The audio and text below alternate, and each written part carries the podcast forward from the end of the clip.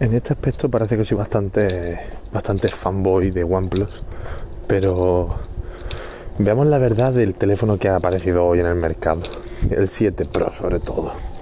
Vamos a ver, nos han dado un teléfono para empezar con un precio ya de lo que viene siendo un gama alta de hace 4 años. Recuerdo los móviles saliendo por 700, 709, 719. Pegó Samsung con el Edge el subidón de 150 euros a 850, 649. Entonces estamos ya hablando de unos precios normales de aquí a 4 años. Y diga, bueno, de aquí a 4 años, vale, pero es que las cosas han subido. Bueno, bueno, ha subido. Eh, tenemos todos los topes de gama por 200 euros más, perdón, 300 euros más. Es decir, estamos en 709 en 1000 están todos 300 euros más. Y también son 300 euros más casi de lo que comenzó. No, más de 300 euros. Porque comenzaron con 350. O sea que son una subida ya importante. Cada 20 euritos, cada 20 euritos te saco la versión Pro o no sé, no sé cuánto. ¿Qué pasa? Que esto no estaría mal si no fuera porque tenemos un teléfono el cual eh, para mí es el mejor que hay ahora mismo porque ese ratio, y es sobre todo porque ese ratio lo hemos visto en otros teléfonos, ese ratio sumado a ese, a ese mecanismo de protección, a esa huella hiper rápida, a ese eh, facial, que es básicamente, vamos, el mejor. Y el sistema de la caída, que, que, parece tontería, pero eso te puede salvar de una muy gorda, que eso la gente no lo piensa. En los móviles como el Oppo Fine X, una caída así con el desabierto, uff, te destroza, qué susto. Entonces, hombre, y ya vale 700 euros, ya no vale 350, 400 como antes. Ya te preocupa los materiales, súper bonito. Estaba todo filtrado, la verdad, pero me siempre tienen sorpresas como la como lo que hemos dicho, como la parte del de la caída, la parte de la que sale rápido la cámara, el sensor de huella es más amplio, súper rápido. Sigue siendo un sensor de huella en pantalla, pero por favor, sigo usando un iPad Air 2 que tiene un sensor de huella lento, lento, lento. Y yo lo sigo usando a diario. Y no me muero.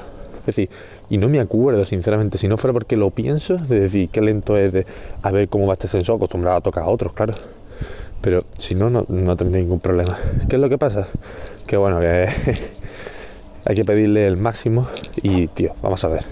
¿Por qué un móvil de 709 euros no tiene carga inalámbrica, que sí, que mucha gente dirá eso no sirve para nada, si es mejor no sé qué, tiene una carga que es bestial, eso sí, eso es de lo mejor de OnePlus, la gente no sabe lo importante que es la carga rápida de verdad, que te estás duchando, entre lo que te duchas y te bañas, que a lo mejor estás usando el Bluetooth con un altavoz mientras te bañas, y en 20-25 minutos ya tienes el móvil para todos los días y es, es, cuando te estás duchando, no estás sobrecargando la batería por la noche, te dan las 10 horas terminado, es, es brutal. Pero bueno, continuando con lo otro, al fin y al cabo es eso, porque no tiene carga inalámbrica, si eso es soltarlo y dejarlo, sobre todo para cuando tú estás con el ordenador o estás en cualquier zona que dices tú, coño, lo pongo a cargar, lo pongo a cargar y ya está, y me dejo de lío. Es decir, lo suelto y mientras veo la hora y mientras tanto lo tengo ahí delante. No sé, no tengo que enchufar un cable, simplemente en vez de soltarlo la mesa lo suelto ahí y se me carga. No tengo que ir andando con cable. El Warp es un cacharro enorme, enorme.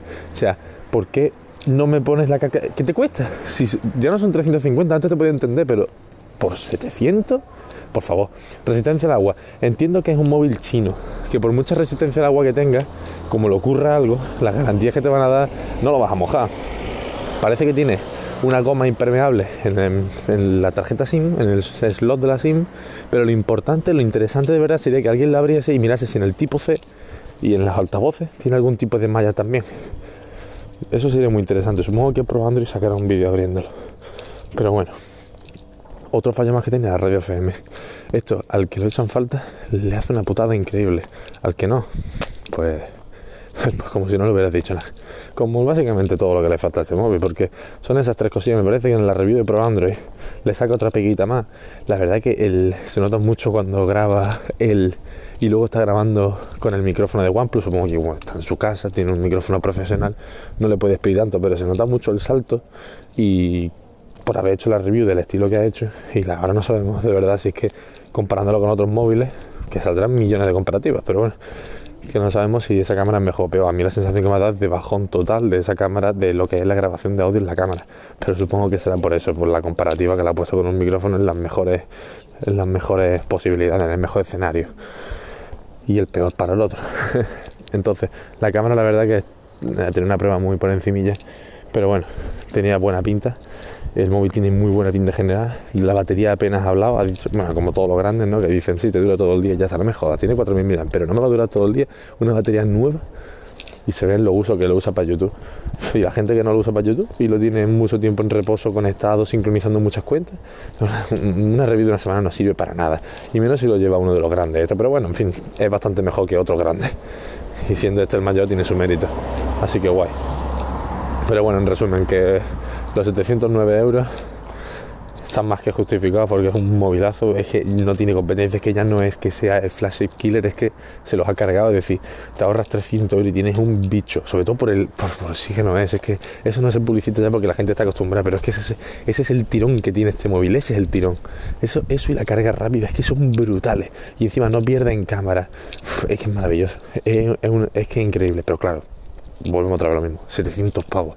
Ya no va a estar con lo de, es que me gasto la mitad. No, no, ya es que te gastas 300 euros menos, que sinceramente, si te va a gastar 700, yo creo, yo no lo haría, pero yo creo que 300 más te puede gastar 200 con alguna oferta.